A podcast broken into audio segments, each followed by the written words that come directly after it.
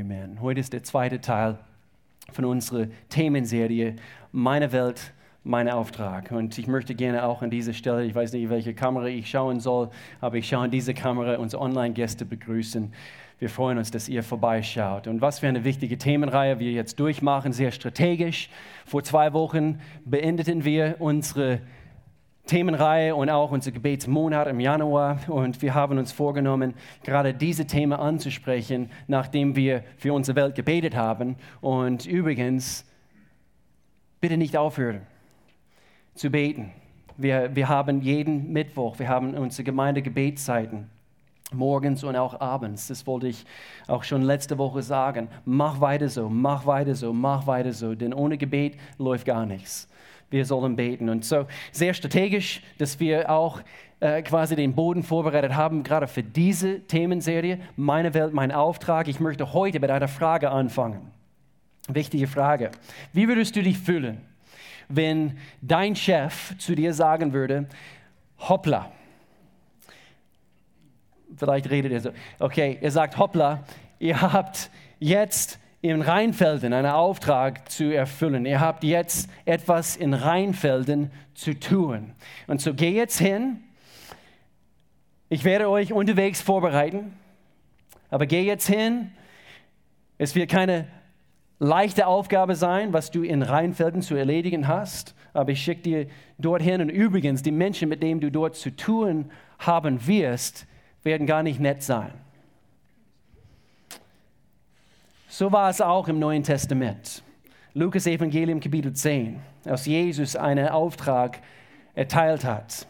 Er spricht in Lukas Evangelium, Vers 1, er spricht über, äh, über einen Auftrag, was er ihnen gibt, 70 Jünger, und wir werden es hier gleich lesen.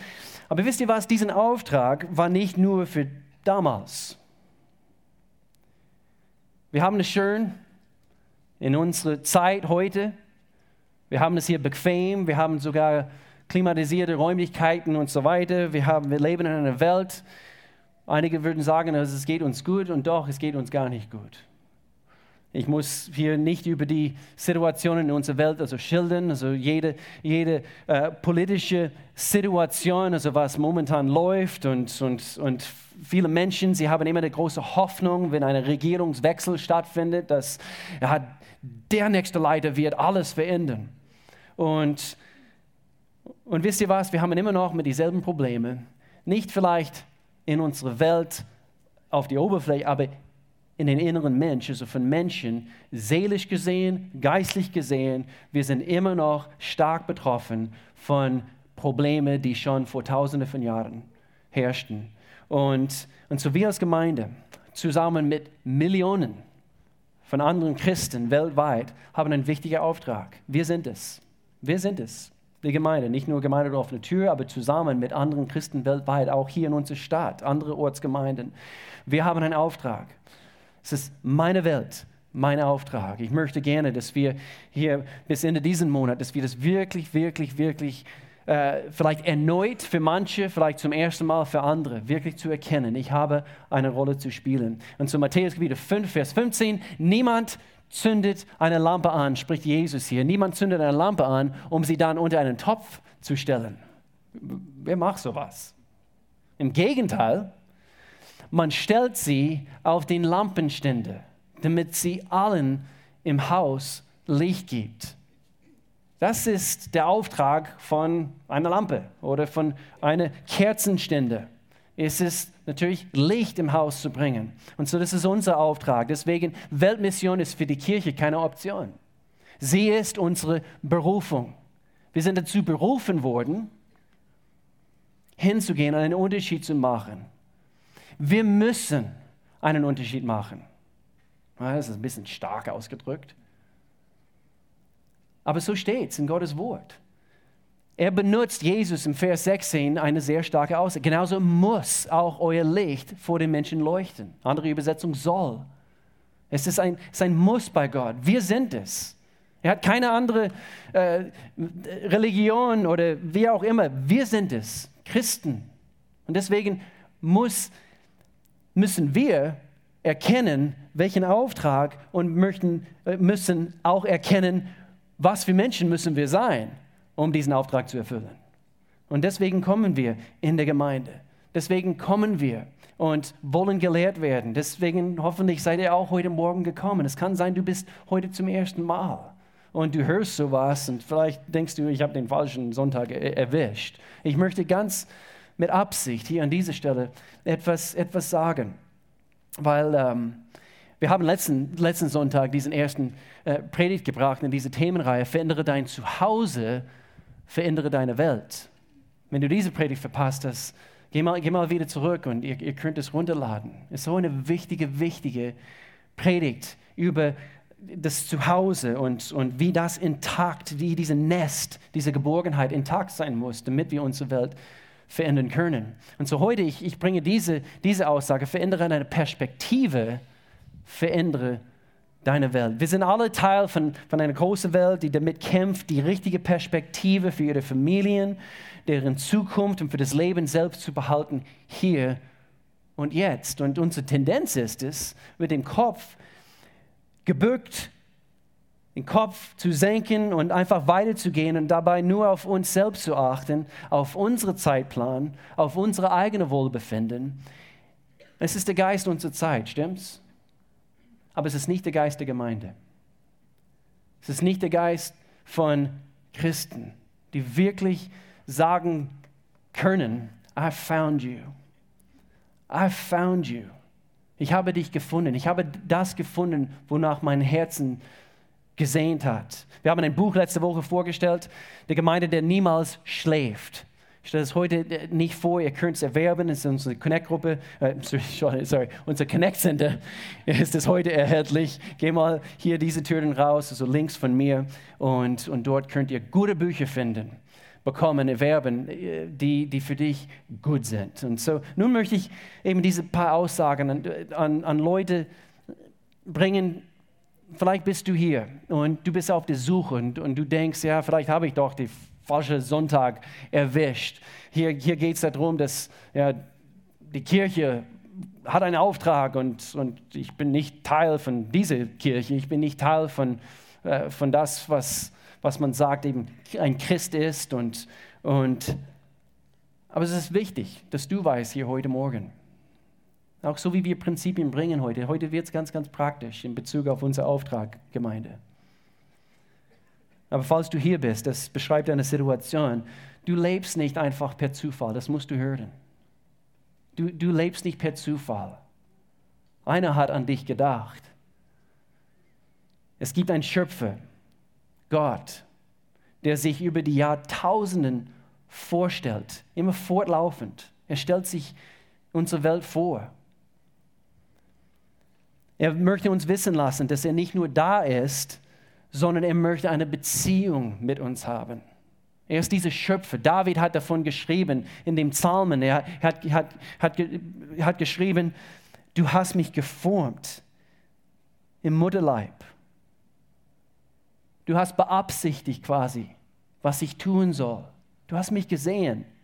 So die, diese, diese Art innige Beziehung mit Gott allmächtig, es ist irgendwie vielleicht also für manche irgendwie un, unvorstellbar.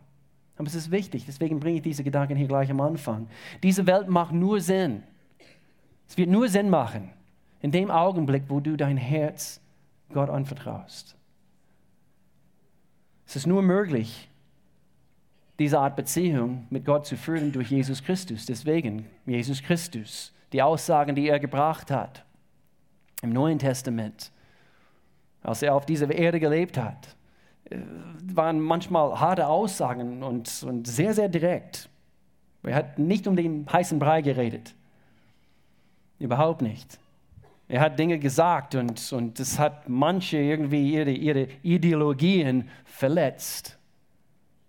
Und er hat Folgendes gesagt, keiner kann zum Vater Gott kommen, außer durch mich, hat er gesagt.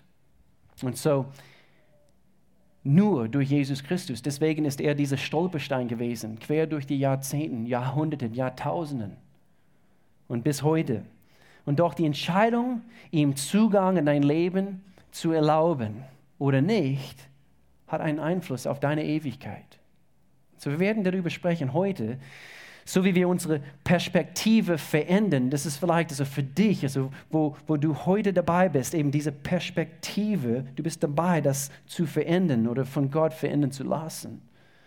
Wir können anfangen, erst wenn wir unsere Perspektive verändert haben, unsere Welt verändern. Und so, der Chef, er wird uns senden. Der Chef, Gott, Heiligen Geist, sende du mich. Er wird uns senden, sei es nach Rheinfelden, sei es in deiner Schule, sei es äh, zu deiner Oma oder vielleicht alle drei passen zusammen irgendwie. Deine Oma, sie, sie, sie lebt in Rheinfelden und sie geht auch mit dir in der Schule. Keine Ahnung. Wer weiß? Wer weiß? Lukas Evangelium Kapitel 10. Hier lesen wir von von diesem Moment, wo Jesus die 70 oder 72 in manchen Texten. Daraufhin wählte der Herr 72 andere Jünger aus und schickte sie zu zweit voraus in alle Städte und Dörfer, die er aufsuchen wollte. Er gab ihnen folgende Anweisungen. Die Ernte ist groß, sagte er, doch die Zahl der Arbeiter ist klein. Deswegen ist Gebet wichtig und er spricht es hier an. Bete zum Herrn, das beten wir jede Woche. Jede Woche bete ich für diese Gemeinde. Gott, mehr Arbeiter, mehr Arbeiter, der für die Ernte zuständig ist, zuständig. Wir sind dafür zuständig und bittet ihn, mehr Arbeiter auf seine Felder zu schicken. Nun geht und denkt daran, dass ich euch wie Lämmer unter die Wölfe schicke. Danke, Jesus. Schätze ich sehr. Danke. Es ist wie der Chef, er schickt dich nach Rheinfeld und er sagt, sie werden gar nicht nett sein. Und so, alleine diese Aussage zu hören. Man fühlt sich, man fühlt sich, glaube ich, sowieso unzulänglich. Man fühlt sich irgendwie unfit und, und nicht fähig, hinzugehen und meine Welt zu verändern. Stimmt's? Wer, wer geht so? Manchmal man, man fühlt sich irgendwie überfordert. Gott, Gott, wie kann ich das tun? Und, und so er gibt diese und er schickt sie auf den Weg. Es hört sich gar nicht toll an, aber Jesus in diesem selben Kapitel, einige Verse später, er wird eigentlich von einer Schriftgelehrte herausgefordert, äh, Jesus, wie sollen wir Liebe den Menschen zeigen? Und sie wollten ihm eigentlich eine Falle stellen. Und so, und so er bringt hier als Antwort auf diese Herausforderung, er bringt hier eine Geschichte, die vollgeladen ist mit Prinzipien, wie, wie wir effektiv unsere Perspektive verändern können und dabei Menschen helfen. Und es ist dieser gute alte Klassiker, diese Geschichte von der barmherzigen Samariter. Ihr kennt diese Geschichte bestimmt. Aber hier gucken wir eigentlich, sieben Prinzipien sind hier zu sehen. Sie, meiner Meinung nach sehr deutlich zu sehen sind. Lukas Evangelium Kapitel 10, hier ab Vers 30, hier lesen wir diese Geschichte. Ein Mann ging, ein Mann ging von Jerusalem nach, nach Jericho hinab. Unterwegs überfielen ihn Räuber. Sie nahmen ihm alles weg schlugen ihn zusammen und ließen ihn halbtot liegen. Der arme Kerl. Nun kam zufällig ein Priester. Oh, perfekt! Ein Priester kommt.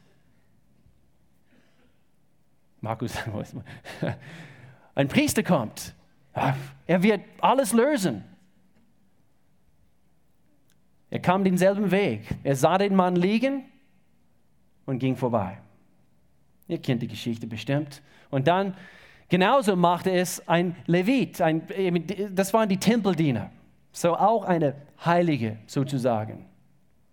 Als er an die Stelle kam, er sah ihn liegen und ging vorbei. Hier Vers 33. Schließlich kam ein Reisender aus Samarien. Als er den Überfallenen sah, ergriff ihn das Mitleid. Ich möchte hier kurz anhalten. Das Wort Mitleid ist ein aktives Wort. Weißt du noch, wo ich das erste Mal so richtig begriffen habe und, und einer hat darüber gelehrt, dass eben es gibt einen Unterschied. Und hier in den Urtext ist es, ist es sehr, sehr stark zu spüren. Und das Wort Mitleid ist ganz anders wie Beileid oder, oder, oder Mitgefühl. Also man, man, man fühlt schon mit, aber Mitleid und das Wort hier im Urtext, man, man sieht und reagiert aktiv. Und so Punkt 1 oder dieses erste Prinzip, was wir hier anschauen werden, er ging zu ihm hin. Das ist Vers 34, Anfang Vers 34. Und das ist das erste Prinzip. Er ging. Wir sollen gehen. Nicht bei ihm vorbei, nicht bei der Person, bei deiner Arbeit oder, oder in deiner Nachbarschaft. Wir gehen, gehen nicht bei der Person vorbei. Übrigens, ich möchte hier kurz einflechten. Bei einem solchen Predigt, man kann irgendwie ein schlechtes Gewissen bekommen. Und man kann denken, ich, ich, ich muss zu jeder, jeden Augenblick. Und das heißt, ich muss aufhören in meiner Arbeit, weil ich, ich, ich meine, ich begegne so viele Menschen, die Not haben jeden Tag. Also ich, ich kündige meine mein, mein Arbeitsstelle nach heute. Bitte geh nicht weg von diesem Gottesdienst. Und du sagst, ja, der Pastor hat es gesagt. Bitte geh nicht weg. Es ist aufgenommen. Okay, jeder versteht es. Hier heißt es, hier sprechen wir von Bereitschaft. Wir haben vor zwei Wochen dieses Gebet gebracht. Herr, sende mich. Dieses Gebet der Bereitschaft. Herr, sende du mich. Er ging zu ihm hin. Und das Prinzip hier ist, der Samariter, er stand am Morgen nicht auf und er hat diese Gedanken gehabt. Ich werde heute ein Mann unterwegs nach Jericho begegnen. Und, und so, ich muss da lang. Ganz bestimmt. Das so, so habe ich noch nie diese Geschichte interpretiert. Ich spüre hier nur eine Bereitschaft, einen Unterschied zu machen. Und er hat Not gesehen und so er hat reagiert. Er ging zu ihm hin. Und so ist ein einfaches Prinzip, dass jeder, der für offen ist, hinzugehen. Vor vielen Jahren haben wir in dieser Gemeinde haben wir Kärtchen gedrückt und, und obendrauf, also Menschen, wofür ich bete, sowas in diese Richtung. Und dann ein paar, ein paar äh, äh, äh, Möglichkeiten, die Namen von, von meinen Freunden, von deinen Freunden, wie auch immer, äh, aufzuschreiben. Und das hat man in die Bibel gesteckt. Das ist keine, keine, keine schlechte Sache. Wir haben sogar, wir haben immer noch diese Gebetskarten vor einem Jahr oder, oder so, wofür ich bete, persönliche Gebetsziele und eben Familie, Freunde, die liegen hier vor, vorhanden auf dem Infotisch. Und es ist keine schlechte Sache. Aber manchmal, diese Tendenz ist es, ich bete für diese Leute. Und wir sind so fixiert auf bestimmte Menschen und sie reagieren nicht auf der Botschaft, was du ihnen bringen möchtest, vielleicht deine eigene Papa. Und seit Jahren, du glaubst dafür und, und, und, und irgendwie dein Fokus ist auf diese bestimmte Mensch. Und dieser Mensch ist noch nicht bereit. Und, und so du hast und du kämpfst durch und so weiter. Und doch, Gott sagt, er ist noch nicht bereit, aber hier ist noch jemand. Und so geh zu dieser Person. Und so bitte verstehe diese Aussage richtig, aber zu oft liegt unser Fokus nur auf bestimmten Menschen anstatt auf der Botschaft. Wir sind Botschafter, die wir vermitteln sollen. Wir haben eine Botschaft und, und äh, wer war das, der gesagt eben, es ist wie ein, ein, ein Schatz in, erdige, in diese erdige Gefäß und ich habe diese, diese, diesen Schatz in mir. Und und ob der das aufnehmen will, oh, ich, ich hoffe und ich bete dafür. Aber wenn er das nicht, dann, wenn dieser Freund das nicht aufnehmen möchte, nicht dafür offen, dann gehe ich zu seinem Freund. Und so, äh, wenn dein Freund nicht hören möchte, geh zu jemand anderes, seinem Freund. Hier ist das Prinzip von einfach Bereitschaft, Gott. Und hier, hier sehen wir eigentlich in Apostelgeschichte Kapitel 13 eigentlich einen Fall, wo Paulus und Barnabas ihre Hauptruf, Berufung war es, zu den Juden zu gehen. Und so da erklärten Paulus und Barnabas, hier war ein Fall, wo sie das abgelehnt haben. Es war, es war nötig, diese Botschaft von Gott zuerst euch Juden zu verkünden. Doch, da ihr sie ablehnt und euch damit selbst des ewigen Lebens für unwürdig erklärt, werden wir sie den anderen Volken bringen. Und so das Prinzip ist nicht, okay, jetzt höre ich auf, für den Mensch zu beten. Nein. Aber lass uns unterwegs niemanden übersehen. Wir wollen hingehen. Ich weiß noch, so äh, auf dem College, wir, wir, ich ging eigentlich jeden Donnerstagabend zu einem Heim für schwer erziehbare Jungs. Wir haben Basketball mit den Jungs gespielt und dann haben wir sie mit ihrer Hausaufgabe geholfen. So haben wir quasi diese Freitritten, diese aus Christen in, diese, in diesen Heim für schwer erziehbaren Jungs bekommen. Und ich habe gleich gemerkt, manche waren offen, manche konntest du ins Gespräch kommen und manche waren richtig auf Distanz. Und so, anstatt äh, eben Woche für Woche für Woche, ich, ich, ich bin zu den, zu den Leuten, wo ich gespürt habe, hier ist eine offene Tür. Und dort konnte ich einen Unterschied machen. Dort konnte ich mit diesen Jungs beten. Dort konnte ich helfen. Aber nicht jeder wird das aufnehmen. Hauptsache, dass wir diese Dringlichkeit spüren. Mein, mein Herz ist es heute, dass wir einfach eine Dringlichkeit spüren. Wann, wann, war es, wann war das letzte Mal, wo du wirklich weinen müsstest? Anhand von, von der Situation von deinem Arbeitskollegen oder, oder deinem Chef oder, oder deiner eigenen Mama, deiner eigenen Papa. Oder herrscht zu viel Bitterkeit in dein Herz dieser andere Mensch gegenüber. Bring das Ding in Ordnung. Lass dich bewegt werden innerlich, damit du hingehst. Wir müssen gehen. Nummer zwei, dieser zweite Punkt. Hier heißt es, er behandelte seine Wunden in Vers 34. Es gibt Menschen, die du kennst, mit offenen Wunden. Vielleicht sitzen hier welche. So gut, dass du heute da bist. Gottes Wort wird, wird dir helfen. Es gibt Menschen mit offenen Wunden. Das griechische Wort hier in diesem Abschnitt für Wunden ist eigentlich Trauma. Ihr kennt das Wort, wir haben das Wort, wir benutzen es auch auf Deutsch, auf Englisch. Und wir haben die Traumaversorgung in einem Spital oder, oder in einer Unfallklinik, wo, wo, wo es äh, offene Wunden gibt, krasse Dinge anhand von einem Autounfall. Und würdest du hingehen und, und, und diese Bandage, diese Verband also abziehen, oh, das ist eklig. Und manchmal, wir haben mit solchen Menschen zu tun. Es ist wirklich so. Und manchmal anhand von, von ihrer Vergangenheit und Dinge in ihrem Leben, huh, das ist ein, ein, ein Nummer zu viel für mich. Und alles, was, was ich uns ermutigen möchte heute Morgen, ist, äh, schließe die Tür nicht. Wenn Gott sagt, geh, geh. Er wird dich befähigen. Lass uns uns nicht abschrecken vor lauter Wunden oder, oder Sünde. Manche Dinge, die manche Menschen tun, mit denen du zu tun hast, wie sie sprechen und, und das, was sie aussprühen, ist manchmal krass. Aber hier, er, er ist hingegangen, er hat diesen Traum, er hat diesen Wunden behandelt hat diese Wunden verbunden. Und, und das, das Prinzip von quasi über die Sünde hinweg zu schauen, hin zu das Herz von dem Mensch. Und das ist das Prinzip, was Salomo hier anspricht in den Sprüchen. Aber Liebe sieht über Fehler hinweg. Wird immer, wenn Gottes Liebe am Platz ist in unserem Leben, es wird immer über die Fehler in anderen Menschen, auch deine, deine, deine eigene Ehemann, deine eigenen Eltern und so, es ist nicht immer einfach und doch Gott befähigt uns. Hier ein weiterer Punkt, Punkt 3. Er goss Öl und Wein auf diesen Wunden. Es ist interessant, diese zwei Dinge. Öl ist dafür da, um, um zu, eben den Schmerz zu lindern. Stimmt's?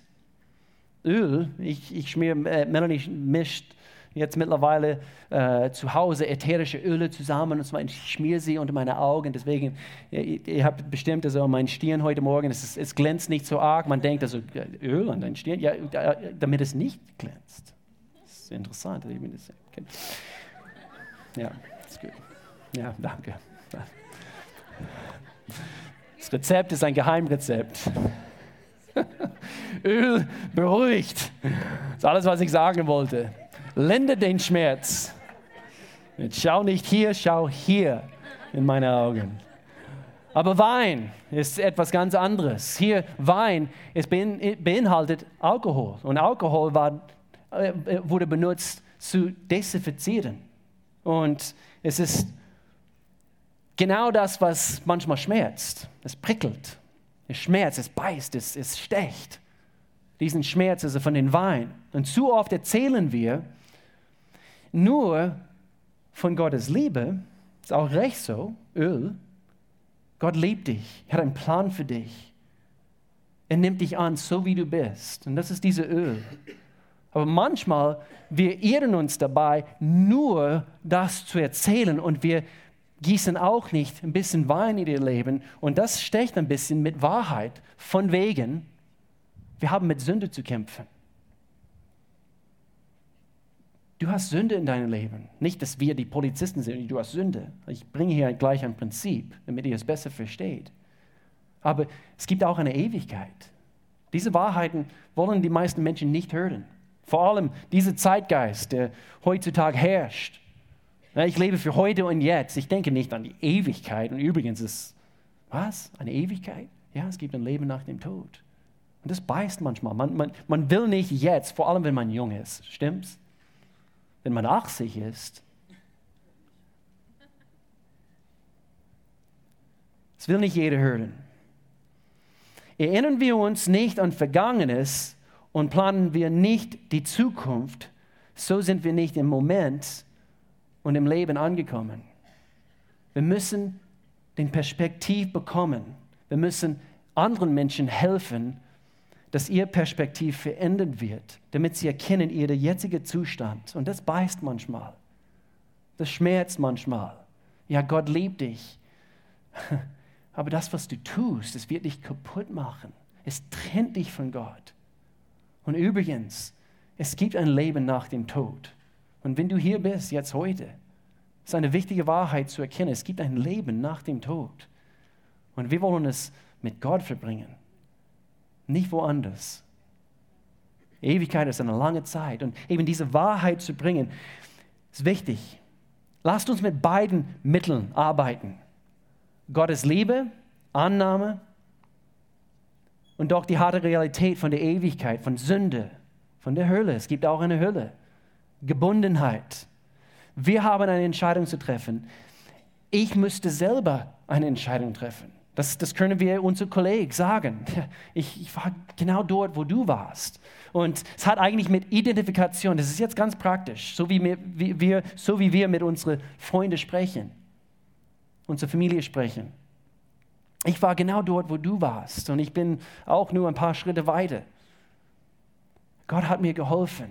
Ich war auch voller Sünde und ich sündige immer noch, aber ich bin nicht der, der ich früher war. Und Paulus hat das, es hat mit Identifikation zu tun. Du hilfst, hilfst der anderen Person zu erkennen, dir ging es genauso. Paulus hat es gesagt, Christus Jesus kam in die Welt, um Sünde zu retten und ich bin der Schlimmste von allen. Hat er gesagt. Aber mit Gott, es wird dir viel besser gehen. Diesen Wein, es beißt, es stecht manchmal. Ich habe eine, eine Großtante gehabt und mit neun oder zehn Jahre alt, wir, wir gingen, ich musste an diese Geschichte denken, und äh, wir gingen jedes Jahr, um meine Papa, seine Großtante, zu, zu besuchen. Und sie, sie lebte auf dem Land in North Carolina. Und, und äh, direkt ähm, ähm, an die Atlantische Ozean und, und es gab diese, diese lange Seebrücke auf dem wir fast jeden Tag im Sommer rausgehen würden. Und wir haben Krebs gefangen mit einem Netz. Diese große äh, blaue, das nennt man also äh, Blue Crabs, also mit den großen Scheren. Und meine Schwester, Kendall, sie hat eine genommen. Wir haben sie direkt also von der Seebrücke äh, gefangen und dann diese Krebs hat ein Salto gemacht und mit der Schere so richtig auf ihre Finger gegriffen. Und alles, woran ich mich noch erinnern, ab diesem Punkt erinnern kann, war meine Schwester, sie hat geschrien wie ein Schwein am Spieß.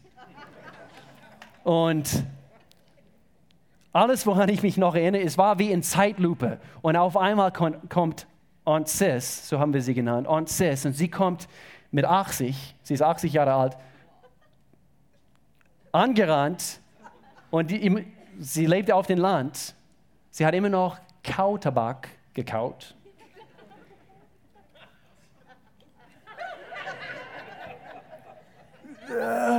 Und meine, meine, meine Schwester und Krebs und eben diese Schere ist abgebrochen, es hing noch an ihr Finger und dann diese Kautabak und sie kommt mit diesem Finger und es tropft mit ihrer Spücke und so weiter, es tropft auf den Boden und dann geht sie hin und schmiert diesen Kautabak auf diese offene Wunde. Dann hat meine Schwester noch mehr geschrien. wegen die Säure natürlich, ich denke überhaupt von diesem ganzen Eindruck von meiner Großtante und doch auch die Säure in diese Kautabak, aber es war dafür da, zu desinfizieren. Und so, wir brauchen Öl, wir brauchen Wein, manchmal Kautabak. Punkt 4. Dann setzte er ihn auf einen eigenen Esel. Er setzte ihn. Das ist ein wichtiges Wort hier. Zu setzen ist auch ein aktives Wort. Er setzte ihn auf ein eigenes Reittier, auf sein Esel. Und hier ist ein aktiver Schritt, den er genommen hat. Er setzte ihn hin. Er hat ihm nicht, er ist nicht nur zu ihm hingegangen, hat nicht nur seine Wunden behandelt, goss Öl und Wein darauf, sondern er hat ihm genommen und draufgesetzt. Es war ein aktiver Schritt, ihm weiterzuhelfen. Und hier wird es ganz praktisch für uns. Dass ein Mensch sehr gezielt geholfen werden muss. Man setzt der Person vor eine Wahl, man stellt der Person vor eine Wahl. Heute, ich werde diese Gemeinde, ich, ich werde jeder Einzelne hier, der hier sitzt, mir gleich in ein paar Minuten, ich, ich, ich, ich möchte für, für Menschen beten. Und ich möchte, dass jeder einfach für sich vor einer Wahl steht. Und das ist ein ganz praktischer Punkt. Wir müssen bereit sein, Menschen vor eine Wahl zu stellen. Dass sie eine Entscheidung erkennen. Es gibt eine Entscheidung, die ich treffen muss. Und deshalb einen Termin festlegen. Wenn du jemanden, jetzt ganz praktisch, jemanden einlädst, also in der Gemeinde zu kommen oder, oder, oder äh, ihr spricht über das Thema Gott und, und was er für dich getan hat und so weiter. Leg einen Termin fest. Triff die Person für Kaffee. Oder wenn man der Person in die Gemeinde einlädt oder in die nächste Connect-Gruppe, wie auch immer, leg einen Termin fest. Am besten geh mal vorbei, hol der Person ab. Deshalb, wir, wir lassen Flyers drucken. Äh, Sigi hat es erzählt, also sie hat ihre Nachbarin eingeladen. Und deswegen tun wir das, um, um Menschen vor eine Wahl zu, zu stellen. Entweder lehnen sie es ab oder sie, oder sie kommen mit. Aber nimm sie an der Hand, setze sie, stelle sie vor eine Wahl. Sehr, sehr wichtig. Nächsten Monat machen wir eine Themenreihe äh, wo ihr uns am Heiligabend, ihr habt uns eure Fragen aufgeschrieben. Und so, wir wiederholen äh, diese Themenreihe Jahr für Jahr, aber natürlich die Fragen, die ihr aufschreibt, anhand von dieser Fragebogen am Heiligabend, sind immer wieder ein bisschen unterschiedlich. Und so, du hast gefragt, heißt diese Themenreihe nächsten Monat. Und wir werden extra Flyers dafür drucken. Und so, einfach praktische Beispiele. Nummer fünf. Nummer fünf und brachte ihn in das nächste Gasthaus. Hier sehe ich eindeutig das Bild von Gemeinde. Es ist ein Haus der Fürsorge. Es ist ein Haus, ist ein Ort, wo wir das bekommen, was Menschen bekommen, was sie brauchen. Sie brauchen gelehrt zu werden. Ich weiß nicht, wo ich sein würde ohne Ortsgemeinde. Ich weiß nicht, wo ich sein würde. Es ist in der Ortsgemeinde, wo ich ein Teenager war, wo ich ein Kind war. Und wir lebten überall, quer durch USA, auch in England. Und, und wir haben uns immer eine Ortsgemeinde ausgesucht. Der Ort der Fürsorge. Und so deswegen, brach, er wusste, ich muss ihn irgendwo hinbringen. Er brachte ihn in das nächste Gasthaus. Deshalb haben wir hier und dort Willkommen zu Hause großgeschrieben. Und viele Gemeinden weltweit, sie haben quasi diese, diese Schrift irgendwo zu lesen. Willkommen zu Hause. Diese Gemeinde soll ein Ort sein für jede Art von Mensch. Eine Art der Sicherheit, ein, ein, sorry, ein Ort der Sicherheit. Für möglichst viele Menschen. Wir heißen Gemeinde offene Tür. Ich möchte gern, dass, dass, dass es keine Menschen gibt, wessen Wunden so bitte versteht es richtig, eklig sind, dass sie hier nicht willkommen sind. In Jesu Namen. Ist wichtig. Eine offene Tür, ein Ort der Sicherheit, mitten im Sturm, denn diese Welt ist gar nicht nett. Jesus hat gesagt, ich schicke euch wie Lämmer unter den Wölfen. Und wir brauchen eben diese, diese Nest, wovon wir letzte Woche gesprochen haben. Und doch ist eine wachsende Nest. Es soll, soll weiter wachsen, denn Menschen erkennen, hier bekomme ich das, was ich brauche. Du und ich, lass uns ein Bringer sein. Sei ein Bringer, sei du ein Bringer. Hier Punkt 6, wo er sich weiter um ihn kümmerte. Und so er brachte ihn in das Haus der Fürsorge und doch er hat sich weiter um ihn gekümmert. Und so hier ist das Prinzip von, jeder kann etwas anfangen, jeder kann etwas beginnen, aber ziehe auch durch. Lass nicht zu schnell locker, sagen wir. Begleite. Lade den Mensch ein in deine Connect-Gruppe. Komm, ich, ich hole dich ab. Ja, jeden Mittwoch, jeden Mittwoch. Jeder kann etwas beginnen, aber kümmern wir uns lang genug um die Person. So wichtig. Nimm die Person an der Hand. Ich möchte gerne, dass wir das Bild bekommen von, von, von äh, ich gehe hin. Ich kümmere mich um, um, um die Wunden und, und ich gieße Wein und, und, oder Öl und auch Wein da drauf. Und, und, und dann ich, ich, ich setze die Person vor, vor eine Wahl, vor eine Entscheidung. Und dann bringe ich die Person in diesen Ort der, der Fürsorge. Und doch, ich kümmere mich weiterhin. Ich kenne ein paar, paar gute Freunde von mir in dieser Gemeinde und sie, sie sind hier eigentlich meine Helden in diesem. Seit Jahren, sie bleiben dran an bestimmte Menschen. Bleib du dran an bestimmte Menschen. Menschen sind hoffentlich an dir dran geblieben. Und wenn du, wenn du Enttäuschungen erlebt hast, sei du der Person, der das ist, was was du gewünscht hast, ist, was, was anderen für dich getan haben. Verachte nicht, was, wo andere Menschen dich versagt haben. Nummer sieben, dieser letzte Punkt. Am anderen Tag zog er seinen Geldbeutel heraus. Er gab dem Wirt zwei Silberstücke und sagte, pflege ihm. Er war ein Geber. Er war ein Geber. Diesen Samariter war ein Geber. Seinen Dienst, die Abhilfe hörte nicht auf. Er war bereit, das zu geben, was notwendig war. Diese Silberstücke, eigentlich diese Währung damals, äh, sie hießen Denari. Und ein Silberstück, ein Denari, war so viel wie ein, ein Monatslohn. Und so zwei Monatslöhne wert war diese Gabe. Und so einfach die, diese Herzenseinstellung zu haben. Und dieser Samariter, er hat erkannt, Gott ist meine Quelle. Und hier ist, ist das Prinzip ist nicht nur finanziell. Das Prinzip ist, ist viel mehr als nur das. Hier habe ich eine Wasserflasche und diese Wasserflasche 0,5 hat es an Kapazität.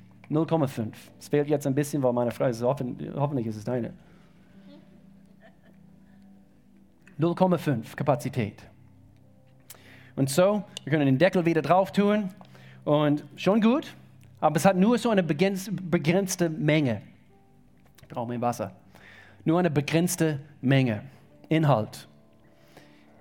Und doch würden wir hingehen, wir würden hier den Flaschenhals würden wir abschneiden, wir würden den Boden hier abschneiden. Was haben wir dann in dem Augenblick? Wir haben ein Rohr. Und so, wir können wir können dazu schauen, dass, dass wir alles haben, was wir brauchen. Und wir können nur eben, äh, wie sagen wir, spärlich weitergeben. Nur hier ein bisschen, nur, nur hier und dort, aber ich, ich habe jetzt nicht, ich habe nichts auf, äh, auf Reserve. Aber dieser Samariter, er hat erkannt, Gott ist seine Quelle. Und so, ich möchte uns ermutigen, das Bild zu bekommen. Gott, sei du meine Quelle. Und in dem Augenblick ist es grenzenlos, was durch dein Leben fließen kann. Er fließt durch dein Leben und es ist grenzenlos, denn seine, denn seine Quelle hört nie auf zu fließen. Und so hier ist das Prinzip, so wie ich gebe, wird mir gegeben. Und deswegen habe ich keine Angst, andere Menschen zu ermutigen, auch wenn ich angeschlagen bin, auch wenn ich mit gewissen Dingen in meinem eigenen Leben zu kämpfen habe, denn ich kann Gottes Quelle anzapfen und ich kann trotzdem seine Quelle fließen lassen. sein Fluss durch mein Leben. Dieser Samariter, er hat es erkannt, er hat es kapiert. He gave, er hat es gegeben. Gott möchte dich segnen, möchte dein Leben segnen mit allem, was er ist. Möchte er uns das geben. Und wenn wir erkennen, dass diese Welt mein Auftrag ist, du sagst, meine Welt, mein Auftrag. Gott will so sehr, dass du mit anpackst. Er sehnt sich danach. Er sagt, bete. Er sagt, geh.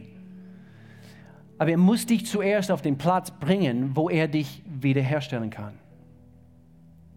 Wo, wo er quasi an dein Behälter arbeitet, damit, damit es nicht nur für dich genug gibt, sondern mehr für anderen. Wo, wo du seinen Charakter, seine Prinzipien lernst, kennenlernst. Gott, wie funktionierst du? Wie tickst du? Ich lerne dich besser und besser kennen. Bevor du gehen kannst, musst du zuerst ankommen. Deswegen, I found you. I found you. Ich habe dich gefunden, Gott. Bevor du gehen kannst, musst du zuerst ankommen bei ihm. Bei ihm bist du richtig. Bei ihm findest du alles, was du brauchst. Bei ihm findest du das, was, wonach dein Herz sich sehnt. Lass uns beten.